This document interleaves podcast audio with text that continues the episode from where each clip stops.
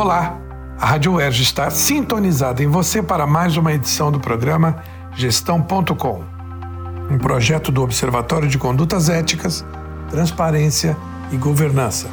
Eu, Manuel Marcondes Neto, da Faculdade de Administração e Finanças da UERJ, trago a cada novo episódio um conceito, um conteúdo, informação e reflexão, enfim, sobre o campo da governança. Hoje nós vamos tratar de retribuição, uma instância demanda também muito importante hoje, o papel que as organizações precisam desempenhar na sociedade. Nesse contexto de retribuição, uma organização deve lançar mão de duas estratégias temporais, presente e futura.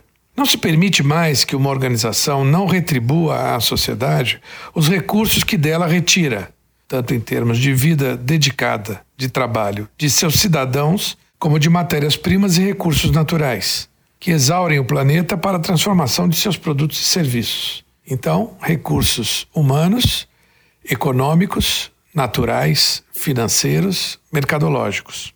E não se pode mais falar em comunicação como algo teórico.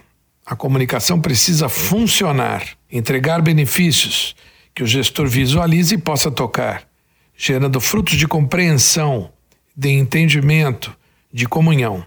Por exemplo, entregando transparência, o que chamamos de uma transparência ativa, e não mais aquela postura passiva em que a busca de informação sobre a organização fica sob a responsabilidade de quem pede, de quem precisa. Na estratégia da retribuição presente, a retribuição se dá no dia a dia da organização, junto ao seu entorno imediato e mesmo imediato.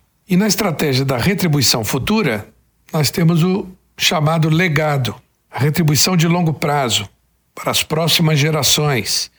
Nesse ponto, é importante lembrar novamente o livro, fruto de muita pesquisa original, intitulado Feitas para Vencer. Vale a pena. É isso por hoje. Tchau.